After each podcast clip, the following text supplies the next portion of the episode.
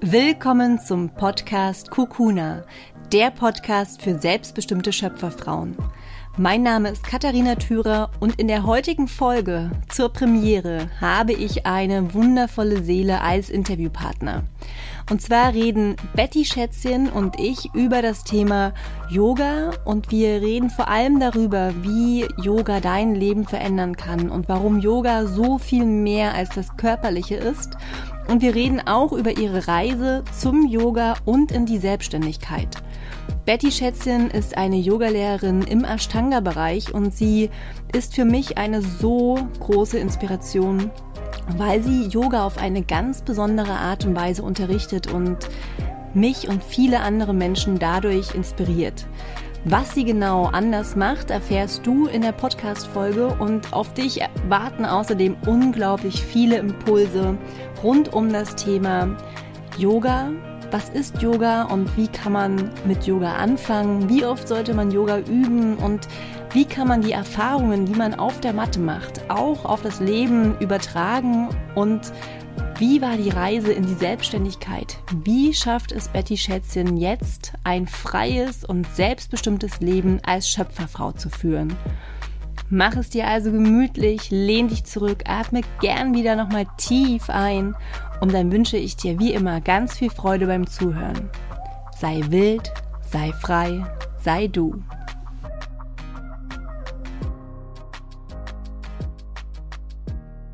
Also, ich freue mich riesig, heute einen ganz, ganz besonderen Gast hier in meinem Podcast zu haben. Eine ganz wundervolle Seele und ihr Name spricht Bände.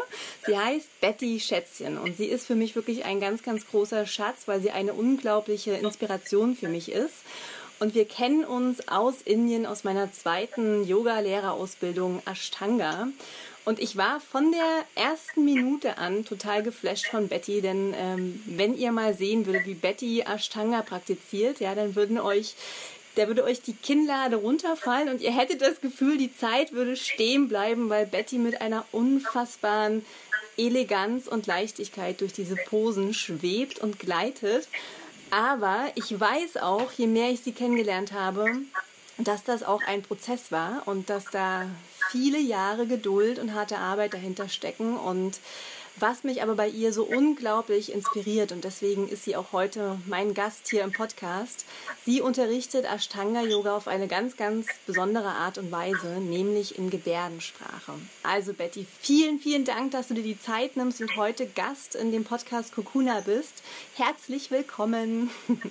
Danke, Kathi. Ich freue mich wirklich dabei zu sein. Vielen ganz, Dank. Ganz toll. Ähm, magst du dich vielleicht erstmal ganz kurz vorstellen, sagen, wer du bist, was du machst, wie bist du zum Yoga gekommen und wie kam es, dass du Yoga in Gebärdensprache unterrichtest?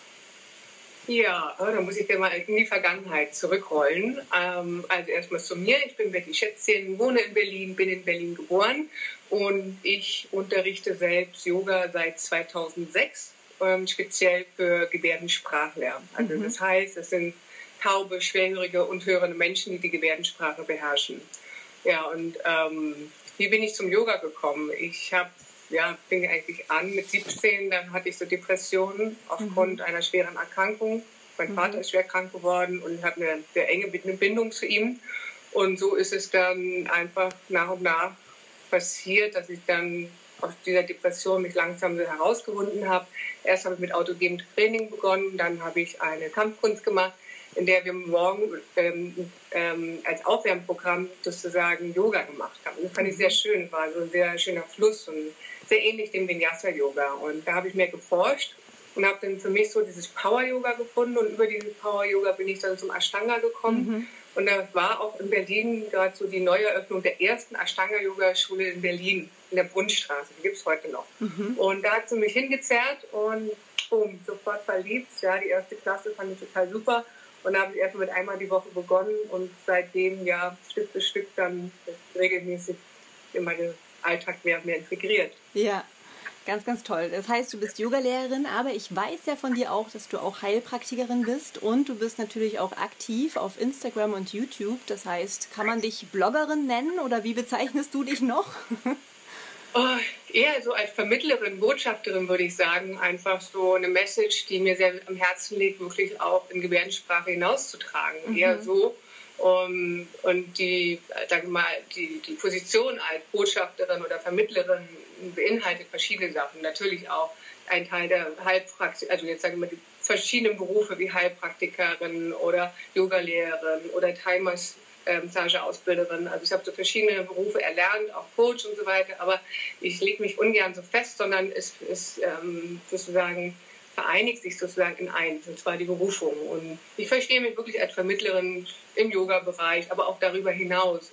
Auch wenn ich jetzt, ähm, sage ich mal, über bestimmte Themen wie Achtsamkeit, Dankbarkeit, ja, oder auch ähm, Wege des Glücks ähm, berichte oder auch vermittle, mhm. ist auch Teil des Yogas. Und ja. Yoga ist halt nicht nur Asana, also ja. Yoga-Übung, ja, oder Atmen, mhm. Meditation, sondern auch, sage ich mal, wie ich mein Leben gestalte, wie ich wie gehe ich mit mir um, wie gehe ich mit meiner Umwelt um. Das sind so viele Aspekte. Ja. Insofern passt das alles sehr schön rein und macht das Ganze einfach rund. Ja. Und ähm, bevor wir jetzt tiefer dann in die, in die Fragen eintauchen und tiefer auch auf Yoga nochmal eingehen, ähm, vielleicht für alle Zuhörer nochmal, ich weiß ja, Du hast auf beiden Ohren Hörgeräte und wenn wir zusammen in Indien Yoga praktiziert haben, dann hast du deine Hörgeräte rausgenommen und dann hast du auch immer gesagt, ich bin dann so in meiner Bubble, ich krieg dann überhaupt nichts mit im Außen. Das äh, ja, genießt du dann auch sozusagen für dich einfach nur Yoga zu praktizieren. Wie ist das denn gekommen? Also bist du damit geboren oder wie vielleicht da noch mal ein paar Worte dazu, weil das ja schon ja was ganz Besonderes ist und dich auch eben auszeichnet. Ja, gerne. Ähm, also ist es so, dass es ist nicht wirklich hundertprozentig klar. Es wird, weil man offiziell steht, angeboren. Ähm, ich habe dann nach meiner Geburt auch wirklich über viele Jahre eine chronische Mittelohrentzündung gehabt und ich denke, vielleicht eine Mischung aus beiden, dass einmal so ein Sauerstoffmangel das bedingt hat, plus die äh, chronische Mittelohrentzündung danach, dass ich dann sozusagen schwerhörig geworden bin. Und ja, bin dann damals auch in den schwierigen Kindergarten gegangen oder auch ähm, in die Schule für Schwierige. Also das hat mich eben mein ganzes Leben lang so begleitet. Mhm, okay. Und du kennst ja wahrscheinlich auch das Zitat vom Bhagavad Gita, Yoga ist die Reise des Selbst, durch dich selbst, zu dir selbst. Und deswegen mhm. ist so mhm. eine ganz, ganz spannende Frage und auch das, was ich ja auch in meinem Yoga-Unterricht vermittle, dass Yoga eben so viel mehr ist und auch dein Leben wirklich verändern kann und auch meins verändert hat. Wie hat denn Yoga, also speziell Ashtanga, dein Leben verändert? Und vielleicht kannst du da auch mal ein paar Beispiele konkret rauspicken im beruflichen oder im privaten. Oh ja, ähm, ich sag mal, seitdem ich mit Ashtanga begonnen habe, muss ich sagen, dass ich einfach eine viel, viel stärkere Verdichtung erfahren habe. Eine Verdichtung oder Vereinigung wirklich aller Komponenten, Körper, Geist, Seele. Was vorher so zerflippt war, so einfach so chaotisch war, hat sich mehr und mehr wirklich ähm, verdichtet, kann man einfach sagen, stabilisiert. Und durch diese, dadurch, dass es so stabilisiert wurde oder immer stabiler wurde, war mir auch klarer, wo mein Weg hingeht. Mhm. Ja? Wenn alles so zerflippt ist, alles so diffus, so durcheinander ist, dann kann ich nicht mehr klar sehen, was ist wichtig und was ist nicht wichtig, was ist meins, was ist für mich oder wo lebe ich mehr für andere als für mich. Und mhm. Ashtanga gibt mir die nötige innere Stabilität und demzufolge auch die Klarheit, genau das zu sehen und das zu erkennen und auf diesen Weg zu gehen. Mhm. Um das jetzt mal so zusammenfassend zu sagen. Ja, also auch hilft dir, den Blick nach innen zu richten und, mhm. und bei mhm. dir zu bleiben. Ne? Es ist, ja, es ist auf jeden Fall eine Reise nach innen. Also das ist für mich ganz klar am Ashtanga. Und auch wenn es von außen eher sehr körperlich nur aussieht, aber die inneren Prozesse sehen wir mit unseren äußeren Augen nicht. Ja. Das heißt, diese Ashtanga-Yoga-Praxis ist wirklich nur erfahrbar, indem man sagt, okay, jetzt verstehe ich den Prozess, okay, jetzt weiß ich, in welche Richtung das geht. Es reicht aber nicht, wenn man da mal ein paar Wochen, ein paar Monate das jetzt nur mal gemacht hat. Ja. Man kriegt so eine Kostprobe davon. Es kommt dann über die Jahre einfach, dass sich das immer mehr tiefer und tiefer setzt. Also ich sage mal mindestens zwei Jahre auf jeden Fall. Wenn man wirklich regelmäßig. Ashtanga praktiziert hat, dann merkt man, oh, jetzt kommt es, jetzt stellt sich so etwas ein, wo ich merke, oh, ist so, so, so eine Erdung, so eine Stabilität mhm. und es braucht einfach Zeit. Und ich weiß von vielen Leuten, dass einfach die Geduld oft nicht da ist. Und dann springt man so hin und her. Ja. Nur wenn man sich für Ashtanga entscheidet, dann ist das schon so ein Weg der Disziplin auch irgendwo. Und ich denke, gerade in der ersten Zeit ist es wichtig, dass man Begleitung hat. Also in Form von Lehrern, in Form von Workshops, die man besucht, ist es halt ja einfach wichtig, damit man erstmal durch diese Zeit durchgeht. Also so nach meiner Erfahrung zwei Jahre ein guter, eine gute Zeitspanne, um wirklich diese Praxis fest zu etablieren ja. in den Mhm. Okay, jetzt steckt da ganz, ganz viel gerade drin, was du gesagt hast. Ich habe jetzt mal parallel mitgeschrieben und versuche das jetzt mal nach und nach noch mal kurz aufzugreifen. Und Gerne. zwar hast du gesagt, ähm, zwei Jahre sollte man Ashtanga auf jeden Fall praktizieren, um auch diese Tiefe zu spüren und zu spüren ja. und zu verstehen, ja, dass es wirklich viel, viel mehr als das Körperliche ist. Sag mhm. noch mal ganz kurz, wie lange praktizierst du jetzt wirklich Ashtanga? Seit 2006?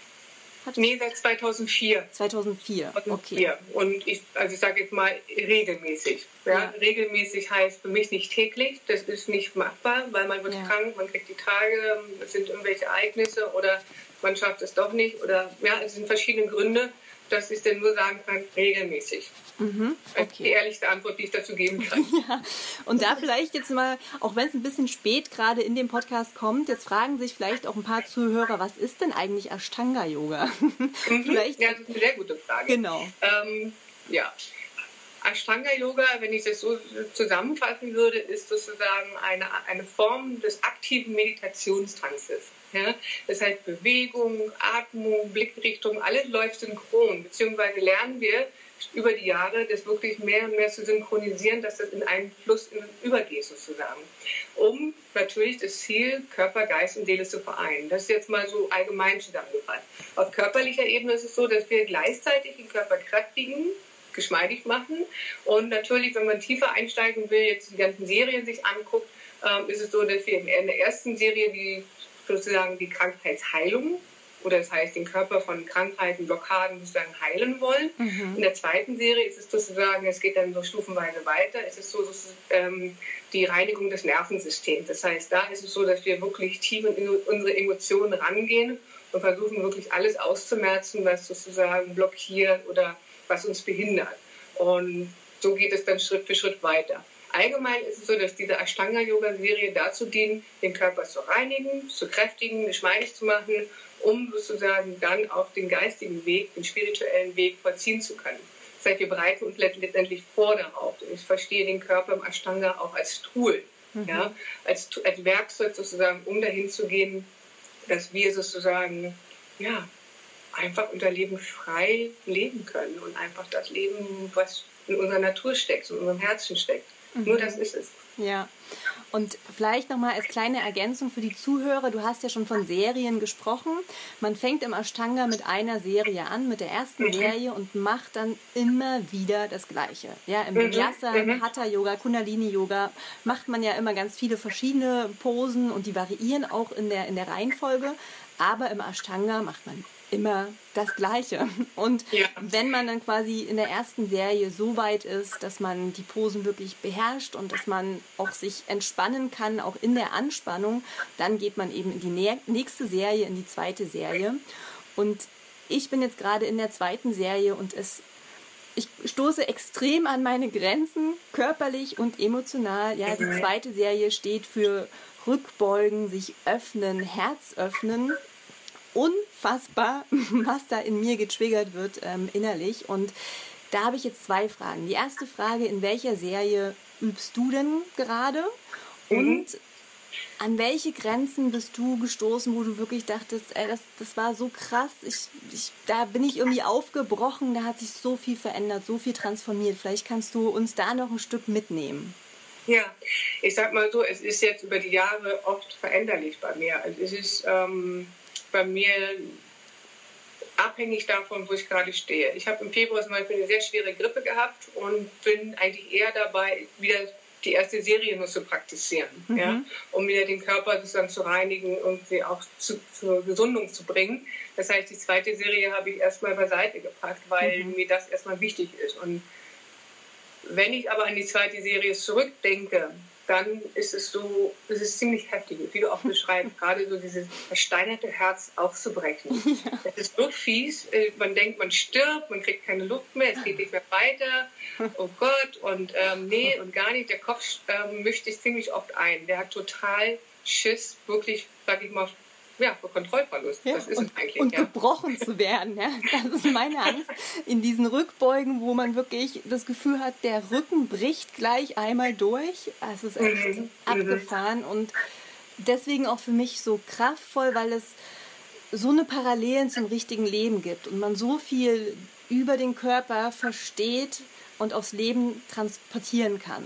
Ne? Das mhm, ist mhm. ähm, eben das, das, das Kraftvolle am Yoga, weshalb ich auch heute eben eine Podcast-Folge dazu machen möchte. Ähm, und vielleicht kannst du da nochmal ein bisschen tiefer eintauchen, ähm, vielleicht auch mal eine Pose rausgreifen, wo du sagst, das ist eine Pose, boah, die triggert mich total, die, die treibt mich an die Grenzen und da vielleicht auch mal erklären, was passiert innerlich, was kommen da für Gedanken, mhm. was kommen für Ängste vielleicht auch hoch ähm, und, und wie gehst du dann damit um und wie kannst du das auf dein Leben transportieren? Ja, also da möchte ich mal eine Position nehmen, die ich letztendlich dann auch ähm, gemeistert, bewältigt habe, mhm. beziehungsweise ist es ja eigentlich andersrum, ne? Also egal. Auf jeden Fall. Die Pose hat dich äh, gemeistert sozusagen. Großartig, genau. das merke ich Yoga mir. Macht mich nicht, ich mache Yoga. Also Sehr toll. Großartig. Ähm, es ist Komatsana, die Schildkröte. Mhm. Und ich kann mich erinnern, als ich das erste Mal die Beine hinter meinem Kopf hatte und den wirklich den den Kopf auf dem Boden hatte und mit so einer Drucklast, wo ich gedacht habe, oh Gott, mir sprengt gleich der Kopf. Und ich hatte so einen verdammten Schiss, dass ich nicht mehr aus dieser Position rauskomme. Ich war so richtig eingeklemmt. Ja. Ich habe schnell geatmet, so in Panik geraten und gesagt, scheiße, scheiße, ich komme nicht mehr raus. Oh Gott, ich bin total verknotet. Und nach und nach kann ich mich erinnern, ich so über die ein, zwei Jahre danach habe ich dann wirklich Vertrauen aufgebaut, aber auch Techniken gelernt, wie ich aus dieser Position wieder rausfluschen kann. Mhm. Ja? Und da sind so kleine Kniffe wie, okay, spanne die Bauchmuskulatur an, dadurch krümmst du dich noch mehr und kannst deine Arme sozusagen herausziehen, mhm. das dann aus deinen Beinen zum Beispiel. Ja? so kleine Kniffe. Ne? Und ja, und ich denke daran zurück und denke mir, wow, heute mag ich dir total gerne. Mhm. Ich liebe es, auch diesen Druck auf dem Kopf zu haben. Es, es gibt mir so eine tiefe Entspannung inzwischen. Mhm. Ist ja auch so ein ganz spezieller Druckpunkt, gerade wenn ja. man Stress hat oder den Kopf voll hat. Auch bei der Kinderhaltung wird der eben nicht ganz so stark belastet, aber mhm. da merkt man auch diesen richtig schönen erdenden Effekt, den man da ja. hat. Und bei Kumasana ist es genauso. Und sie Kumasana-Position ist auch eine gute Lehrposition für mich, weil auch wirklich mal lernen, die Ding oder sage ich jetzt mal die Belastbarkeit zu erhöhen. Ne? Die Beine hinter dem Kopf zu haben, ist eine ganz schöne Last auf Nacken und Schultern. Ne? Ja, und die und Beine da erstmal hinzubekommen. Äh, den Nacken zu stärken und lang zu machen. Ja. Ja? Also auch wirklich der Belastbarkeit standzuhalten. Ich denke, das ist auch vielleicht eine kleine Form der Resilienz, die wir dann aufbauen, eine Widerstandskraft. Ne? Mhm.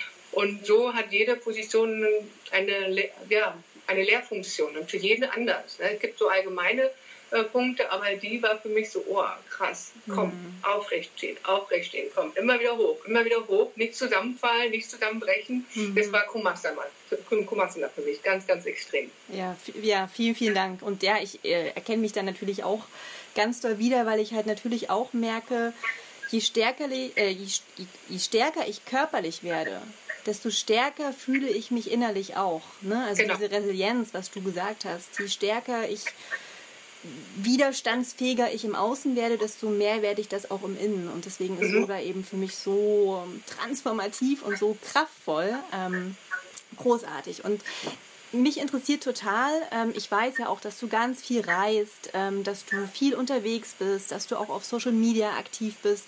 Wie schaffst du es denn, die Yoga-Philosophie im Alltag zu integrieren? Also auch im schnelllebigen, oftmals auch sehr oberflächlichen, ja, Alltag ähm, zu leben, zu integrieren. Vielleicht da auch mal ein paar Beispiele, weil du hast ja auch gesagt, Yoga ist nicht nur auf der Matte, sondern es ist im, im Leben einfach, ne, es fängt beim, weiß ich nicht, wie du kochst, wie du Zähne putzt oder, oder was auch immer. Also wie integrierst du diese Philosophie in den Alltag? Ja, das ist eine sehr gute Frage. Und ähm, es ist nicht immer einfach. Ich, wichtig ist, sich immer wieder daran zu erinnern, passt es gerade? Mhm. Atme ich ruhig? Wie esse ich? Wie gehe ich? Ähm, und wenn es jetzt darum geht, zum Beispiel diese Disziplin Ashtanga oder Meditation regelmäßig durchzuführen, so muss ich gestehen, dass mir das nicht immer gelingt. Ja?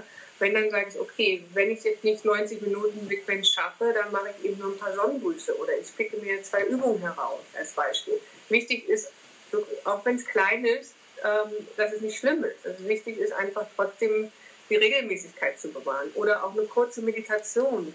Manchmal kann sie auch mit geöffneten Augen in der U-Bahn sein, dass ich einfach wirklich 10, 10, 15 Atemzüge nehme. Ja, einfach, ich denke, wichtig ist, die Bewusstheit zu bewahren. Die Bewusstheit zu bewahren, okay, ähm, mich nicht sozusagen meiner Illusion oder im Kopf zu verlieren oder auch in der Hektik zu verlieren. Mhm. Wenn ich merke, wenn ich merke, okay, es wird hektisch, dann gucke ich, wie ich langsam sein kann. Mhm. Das gibt es ja auch, dieses chinesische ähm, Sprichwort. Wenn du, wenn du es eilig hast, lauf langsam. Ja. Und genau das ist es einfach. Immer wieder mich zu erinnern, immer wieder mich zu bremsen. Mhm. Und gerade wenn ich jetzt, ähm, jetzt hier bin, sozusagen in Berlin oder in Deutschland, ist der Alltag viel hektischer als in Asien. Ja, mhm. Es hängt auch mit der Kultur zusammen und man lässt sich doch ziemlich leicht anstecken. Und klar schwingen wir dann alle irgendwann zusammen. Und da ist es wirklich wichtig für mich, dann Rückzugmomente zu finden. Ne? Mhm. Alleinzeit zu mhm. haben. Und das ist ganz, ganz wichtig. Immer wieder rückzubesinnen, sich zu hinterfragen, neu zu fragen, ist es passend, ist es stimmig für mich, wie war der Tag, vielleicht auch mhm. Dankbarkeit zu zeigen oder zu gucken, okay, was ist nicht so gut gelaufen, was darf besser werden. Mhm. Auch dann wieder sich selbst zu verzeihen, wenn doch mal irgendwas rausgerutscht ist, was man nicht meinte oder was man nicht wollte. Mhm. So. Und klar, auch wenn ich viel reise, ist es mir nicht immer möglich, voll und ganz die Ashtanga-Serie durchzuführen. Aber dann gucke ich, okay, was brauche ich dann in dem Moment? Wenn ich jetzt lange geflogen bin, mache ich häufig so Brustöffnerübungen. Mhm. Dann nehme ich mir Elemente aus dem Yin-Yoga. Mhm. Ja? Ähm, ich kriege mir einfach Sachen dann zusammen, die dann einfach passen. Dann mhm. lasse ich halt die Ashtanga-Serie, weil die dann für den Moment oder für die Situation nicht passend ist. Mhm. Und ich schaue aber, wie ich es mir passend machen kann, gerecht, ja, meinen Bedürfnissen gerecht werden auch. Ja, ja. ja ja, ganz toll. Waren ganz viele Impulse, dass man auch in der U-Bahn meditieren kann, sich auf die Atmung besinnen kann, raus aus dem Kopf zu kommen und ähm, das Bewusstsein zu schärfen. Wie geht es mir gerade, einen kleinen Check-in zu machen, ähm, dass man das eben ganz easy auch eigentlich außerhalb der Matte machen kann. Ähm, genau. Und ich weiß selber, ich praktiziere ja jetzt seit ähm, drei Jahren und auch regelmäßig. Ähm, aber, also das erzähle ich auch immer meinen Schülern mit einem dicken Grinsen, mein Schweinehund ist jeden Tag aufs Neue da. Jeden Morgen, wenn ich aufstehe, ist dieser Schweinehund da, der sagt, ach, willst du heute wirklich auf die Matte gehen? Bleib doch lieber liegen. Ja, also das hört bei mir auch irgendwie nie auf, aber ich gehe dann eben trotzdem auf die Matte. Und ich weiß, dass das für Anfänger ganz, ganz schwer ist, diesen inneren Schweinehund ähm, zu überwinden. Deswegen würde mich jetzt bei dir vielleicht auch nochmal als Tipp für alle Zuhörer interessieren. Zum einen, was motiviert dich oder wie motivierst du dich wirklich auf die Matte zu gehen, auch wenn es eben in Anführungsstrichen nur die Sonnengrüße sind? Mhm. Und welchen Tipp würdest du einem Yoga-Anfänger oder auch Ashtanga-Anfänger geben? Ja, also im ersten Hinblick ist es so, ist es, mit dir selbst zu reden dass du sagst, okay, du gehst auf die Matte, mach wenigstens einen Sonnengruß. Also, dass du so ein bisschen den Druck rausnimmst, oh Gott, jetzt sehe ich die ganzen 25 Positionen und da muss ich noch die Vinyasas machen, oh Gott, oh Gott. Ja, der Kopf ist immer gerne noch in der Zukunft. Das heißt, ja. dich da rauszunehmen und zu sagen, nur einen Sonnengruß und nicht mehr. Ja. Okay, wenn du den geschafft hast, schaffst du vielleicht auch noch einen zweiten? Okay, mach. Und schaffst du einen dritten? Okay, dann machen. Und dann kommst du plötzlich so rein und der Kopf schaltet dann irgendwann runter. Zweitens würde ich empfehlen, wirklich am Anfang, gerade für Anfänger, auf jeden Fall in eine Ashtanga-Yoga-Schule zu gehen oder zumindest mit einem Lehrer zu praktizieren, mhm. dass man erstmal in so einen Rhythmus reinkommt. Mhm. Zur gleichen Zeit, zu den gleichen Tagen, wann auch immer. Das wäre ganz, ganz wichtig. Ja? Mhm. Und ähm, ich merke, drittens ist zum Punkt die Regelmäßigkeit. Also wenn du regelmäßig praktizierst, legst du den Schalter zwischen dem Schweinehund und der stärkeren Stimme schneller um. Mhm. Ja, der Schweinehund wird immer da sein. Der ja. ist bei mir auch noch da. Ja. So, ich weiß, ich habe ihn im Griff. Ja, nicht umgekehrt. Der ist an der Leine. es kommt. Es gibt Phasen, wo er natürlich echt Überhand nimmt. Und ich gucke aber auch, ist es der Schweinehund oder ist es wirklich meine innere Stimme? Ist es wirklich so, sagen, oh, ich habe zu wenig geschlafen, mir geht es irgendwie nicht so gut. Ja, aber ich muss doch praktizieren. Mhm. Oder da muss ich einfach mal gucken, okay, ist es jetzt der Schweinehund oder ist es jetzt wirklich aus dem tiefen inneren Impuls heraus? Und das mhm. kommt auch mit der Erfahrung. Weil ich habe dann auch mal gesagt, okay, ich mache es trotzdem und mir ging es dann nicht so gut hinterher. Mhm. Dann weiß ich, okay, dann war es doch meine innere Stimme, die gesagt hat, nee, heute ist vielleicht nicht so ein guter Tag, aus welchem Grund auch immer. Ja. Ja, sehr guter Hinweis. Ähm, je mehr man eben in diesen inneren Dialog geht mit sich selbst, kann man auch diese vielen Stimmen, die wir im Kopf haben, auch viel besser unterscheiden. Ist das jetzt meine mhm. Intuition, ja, meine innere Weisheit, meine innere Stimme oder ist es eben mein Ego, mein Schweinehund? Und genau. da einfach sensibler dafür zu werden. Und was ich in der Tat wirklich auch immer mache, ist genau das, was du gesagt hast. Ähm, ich sage mir, komm, einen Sonnengruß machen wir. Und wenn es danach immer noch doof ist und total müde bist, dann, dann kannst du dich wieder hinlegen. Ja? Und das passiert dann ja. aber wirklich nie, weil dann hast du einmal angefangen und dann denkst du, ach komm, jetzt kann ich auf der Matte bleiben und dann machst du auf einmal weiter. Und das funktioniert wirklich großartig, ja? Sich selbst ein bisschen äh, bescheißen. Ja, so, so kleinschrittig, so, so quasi so, so ein bisschen so vorkauen oder vorverdauen, ja. anstatt gleich die große Mahlzeit vor sich zu sehen und sagen, oh, ich muss jetzt alles essen. Nee, nimm erstmal, mach mal häppchenweise. Ne? Ja. Guck mal, wie viel du davon schaffst. Ja. Also eher dann so, bestimmt schon. Mhm. Ja, ganz toll. Ich habe ja zu Beginn ähm, äh, des Podcasts auch gesagt, dass du für mich natürlich eine ganz, ganz große Inspiration und Motivation bist, jeden Tag auf die Matte zu gehen, weil ich weiß, okay, irgendwann irgendwann werde ich auch mal so schweben wie Betty. Ja, irgendwann wird das mal passieren. Aber du bist für mich auch beruflich wirklich eine ganz, ganz große Inspiration, weil du das eben geschafft hast, Retreats zu geben, nach Bali zu fliegen, drei Monate im Winter in Asien zu verbringen. Vielleicht da auch noch mal ähm, an alle Frauen, die jetzt zuhören, vielleicht selbstständig sind oder sich selbstständig machen wollen ähm, uns da ein bisschen auch auf diese Reise mitzunehmen. Wie waren die Schritte dahin und wie hast du es geschafft, ein selbstbestimmtes, freies Leben zu führen? Ach, so eine sehr spannende und wichtige Frage. Ich kriege gleich eine Gänsehaut, wenn ich dann zurückdenke, sozusagen an den ersten Moment der Entscheidung zu sagen, okay, ich mache mich selbstständig und ähm, da kann ich mich erinnern, da war ich 22. Ja. Ich habe damals noch ein, ein, anderes Leben geführt, in der Bank gearbeitet. Uh, uh ja. in der Bank. Ähm, war Sparkasse. Ja. Und, äh, und ich habe gesagt, okay, ich nehme die Bankzeit als Auszeit für mich, erstmal um wirklich umzuziehen, alleine eine Wohnung zu haben, aber auch zu gucken, okay, wo geht mein Weg jetzt hin? Ich hatte nicht, hatte nicht das Problem, dass ich gar keine Ideen hatte, sondern ich hatte zu viele Ideen. Das heißt, ich, ich hatte eher das Problem, mich zu bündeln. Ja? ja. Und dann habe ich mich entschlossen, okay, ich will eher diesen medizinischen, therapeutischen Weg gehen und habe gesagt, ja, da ist ganz viel Potenzial, gerade so in der ganzheitlichen Geschichte, da ist noch, fehlt noch ganz viel.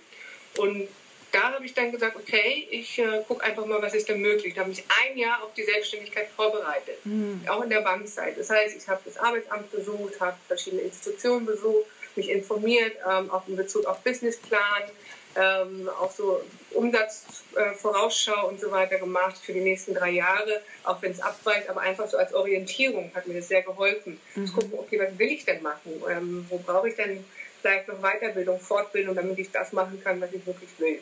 Und da sind zwei Dinge, Massagen und Yoga. Mhm. Das war das Erste. Thai-Massagen, genauer mhm. gesagt.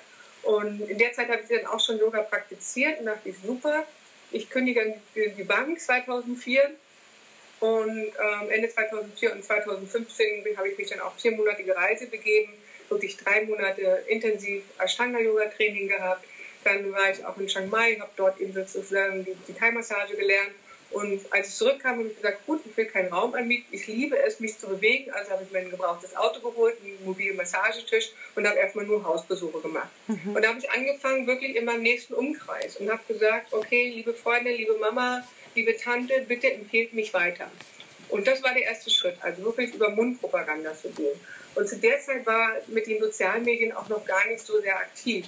Ich kann mich noch erinnern, ich war sehr aktiv ähm, auf Ebay meine Massagegutscheine zu verkaufen, würde ich mhm. wieder machen. Aber das war damals der Weg, eben auch wirklich bekannter zu werden. Okay. Ähm, heute gibt natürlich über die sozialen Medien ideal. Mhm. Ja? Da kann man eben natürlich noch viel mehr rausholen. Aber das war erstmal der Weg, Hausbesuche, Mundpropaganda, präsent zu sein. Also das war für mich immer der Punkt, okay, das ist das Wichtigste. Und dann habe ich gesagt, gut, nach drei Jahren intensiven Yoga-Training, eigener Praxis und diversen Intensivtraining, will ich jetzt Yoga für Hörgeschädigte oder für Gebärdensprachler anbieten, weil ich selber auf Barrieren gestoßen bin. Das heißt, Ashtanga-Yoga ist eine sehr schweißtreibende Yoga-Praxis. Das heißt, ich muss immer meine Hörgeräte rausnehmen und verstehe natürlich nicht, wenn der Lehrer hin und her geht, ja, oder eben was sagt und so mhm. weiter. Ich war immer darauf angewiesen, selbst mich noch vorzubereiten, nachzubereiten und auch weiter ins Selbststudium zu gehen. Also ich musste immer ein bisschen mehr machen als andere. Und ja, und so hat sich das dann peu à peu dann auch mit der Selbstständigkeit dann entwickelt. Also es ist immer wichtig, dran zu bleiben, sich zu verändern, immer wieder neu zu überprüfen. Ist es noch aktuell? Ist es noch, dass ich, wo ich meinem Herzen, mit meinem Herzen noch dabei bin? Weil ich kann mich erinnern, dann drei Jahre später ungefähr, also dreieinhalb Jahre später, 2008, habe ich gesagt, ich habe keinen Bock mehr auf Hausbesuche. Ich will das nicht mehr. Dann mhm. habe ich mhm. noch das eine Zimmer, was ich in der Wohnung eh nur als Rumpelkammer genutzt habe, komplett umgebaut, neuen Boden rein, Wände gestrichen und und und und ab sofort war es mein Massageraum. Mhm. Ich habe komplett nochmal von vorn angefangen, weil es sind komplett unterschiedliche Kunden, Klientel. Ah, die, die Hausbesuche wollten, kamen nicht zu mir. Mhm. Ja? Also musste ich wieder komplett neu aufbauen, sozusagen Kunden zu kriegen, die zu mir kommen. Habe ich probiert, einen Flyer auslegen, auch in meinen Kursen davon zu erzählen und natürlich auch wieder Mundpropaganda. Es war ziemlich beschwerlich so. Also, mhm. ja, und da immer wieder neu anzufangen, wichtig ist, wenn du etwas hast, wo du sagst, das will ich, das ist meine Leidenschaft, dann, dann gehst du einfach da durch, egal wie hart es ist und egal wie weit unten du dann bist. Klar, das ist finanziell echt gehapert. Und ich kann mich erinnern, die ersten fünf Jahre waren schwierig finanziell. Und erst, sagen wir nach fünf Jahren, konnte ich wirklich sehr gut davon leben, konnte ich mir auch was beiseite packen. Und als ich angefangen habe, wirklich Kurse, Workshops zu geben, da floss dann einfach auch mehr Geld rein, mhm. keine Frage. Aber da habe ich gemerkt, okay, jetzt komme ich mehr dahinter. Also ich habe fünf Jahre gebraucht, den Anlauf, vielleicht brauchen andere weniger, aber mhm. damals habe ich auch erstmal geguckt und mich auch sehr viel weitergebildet. Also die ersten sieben Jahre waren wirklich echt Fortbildung, Ausbildung und, und, und. Also ja. das war erstmal so die Zeit. Und dann, ja, fing es dann an, auch dass ich davon leben konnte. Und dann habe ich geguckt, okay, wie kann ich das Leben so gestalten, dass ich im Winter abhauen kann. meist, meist im Winter ging mindestens einen Monat. Ja. Ich steigere mich auf zwischen drei und fünf Monate, dass ich dann wenigstens in der Zeit dann nicht da bin. Ja. Berliner Sommer mag ich sehr gern, aber alles andere. M -m. Mhm. Und so finde ich raus, okay, was muss ich verdienen, wie viel muss ich verdienen, was muss ich machen. Also es geht nicht nur ums Geld verdienen, aber auch so gucken, wo brenne ich richtig? Wo mhm. brenne ich ähm, einfach beruflich oder auch privat und was, wo ich merke, wenn ich für etwas brenne, brenne ich mich nicht aus, sondern ich bleibe dran, ich bin ausdauernd. Das kann ich wirklich einfach ans Herz legen, wirklich zu gucken, tu was, was du willst und tu es nicht für andere, also mhm. mal, um anderen Bedürfnissen gerecht zu werden, sondern guck einfach, sei für deinen Bedürfnissen gerecht, aber auch, wie kannst du anderen dabei helfen, mhm. auch zu unterstützen, ihren Bedürfnissen gerecht zu werden. Ja. Und da diese Kombi Ganz toll. Ich, ja, ich habe jetzt ganz wild mitgeschrieben, weil ja. da natürlich auch für mich ähm, ja viele Impulse drin sind und ich fasse das jetzt nochmal für die Zuhörer ähm, zusammen, was, was ich so für mich als Wesentliches mit rausgenommen habe. Zum einen hast du angefangen zu sagen, du hattest am Anfang ganz, ganz viele Ideen, fast schon zu viele Ideen. Und dass du angefangen hast, dich zu fokussieren und dich eben zu konzentrieren, was möchte ich wirklich machen und mhm. hast dir dann einen Plan gemacht und dich auch vorbereitet. Also du bist nicht einfach so in die Selbstständigkeit ohne Plan gesprungen, sondern du hast ein Jahr das vorbereitet, dich weitergebildet, ja. geguckt, was brauche ich, um diese Ziele zu erreichen und hast dann klein angefangen, im Umkreis, ähm, durch Empfehlungen und da nehme ich jetzt zum Beispiel für mich nochmal so als, als liebevollen Reminder mit, Geduld haben und Commitment. Ja, also diesen, diesen langen Atem mitbringen, dass man weiß, ja. ich habe eine Vision und es wird Momente der Durststrecke geben, aber ja. dranbleiben, geduldig sein, vertrauen und mhm. auch immer wieder, ja, selbst zu fragen, bin ich wirklich mit dem Herzen dabei? Ist es das, ja. für was ich brenne und was ich wirklich will? Und dann go for it. Ja. Ähm, ja, dranbleiben, weiterentwickeln und dadurch wachsen. Und ich mhm. fand das jetzt so schön auch nochmal, weil diese Geschichte, die habe ich ja so in dem, in dem Kontext auch noch nie von dir gehört, dass man, das ist jetzt, ja, 2004, 2005 hast du dich selbstständig gemacht, ja, das ist jetzt 14 Jahre und auch nochmal zu hören, das hat schon auch drei bis fünf Jahre gedauert, bis du wirklich gut davon leben konntest.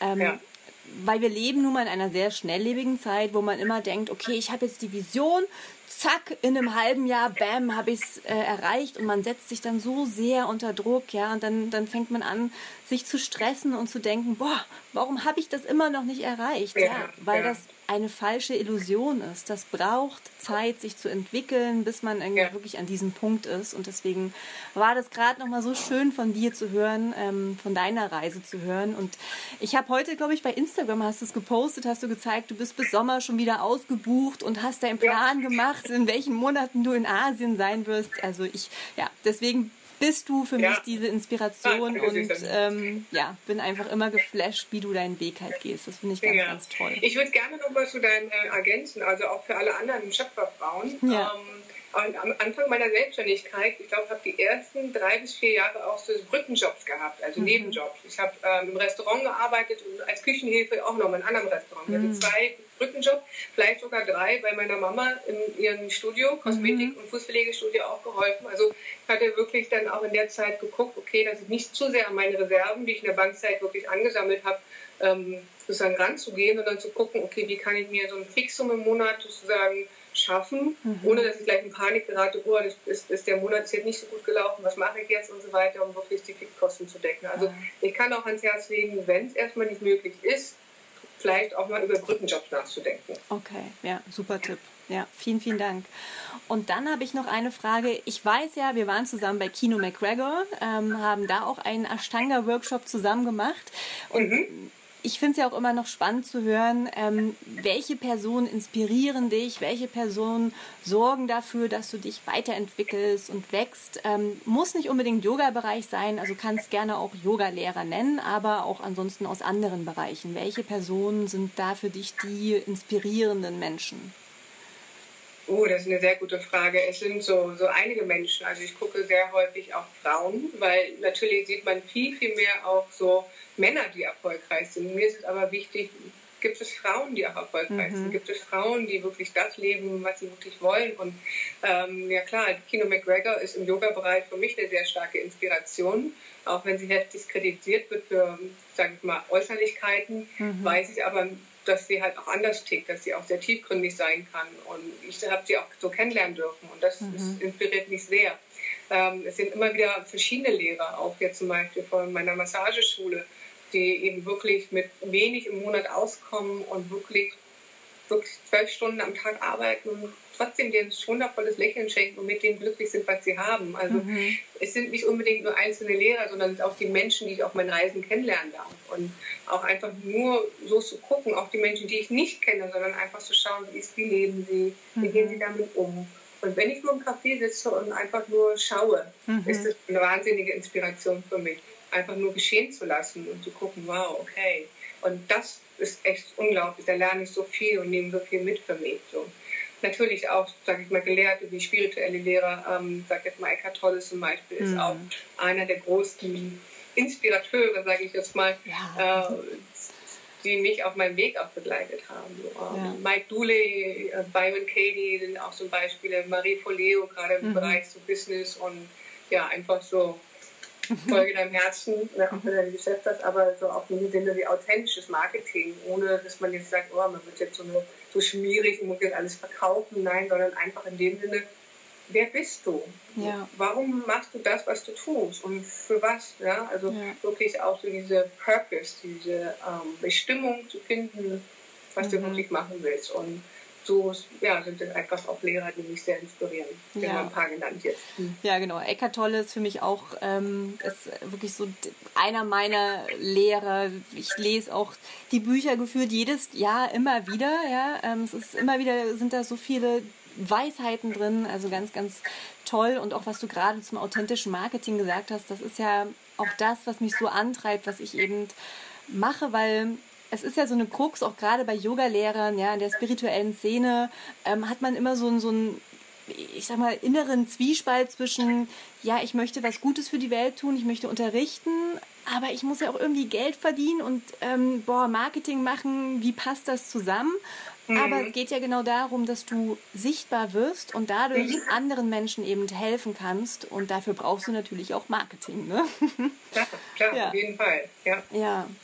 Ach, Betty, ich danke dir von ganzem, ganzem Herzen für dieses unglaublich tiefgängige und inspirierende Interview. Ähm, ich konnte da selber ganz, ganz viel nochmal mit rausziehen und ich hoffe, dass die Zuhörer da auch ja, viele Impulse mit an die Hand bekommen haben und hoffentlich äh, auch auf die Yogamatte jetzt mal gehen werden und vielleicht ja. auch sogar Ashtanga mal ausprobieren werden, weil ich sage auch immer zu meinen Schülern, ich habe jetzt gestern wieder ähm, einen Ashtanga-Einsteigerkurs gestartet ähm, und ich sage dann immer, entweder hast du Ashtanga oder du liebst es, ja?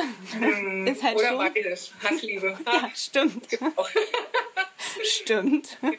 Ja, ähm, es ist halt schon ein spezielles Yoga, aber für mich wirklich ja. ein, ein so kraftvolles Yoga, was ähm, nicht nur den Körper trainiert, sondern eben auch mental dich verändert und ähm, mhm. wie du auch gesagt hast, ganz am Anfang eben Emotionen oder emotionale Blockaden wirklich lösen kann. Also ja, ja.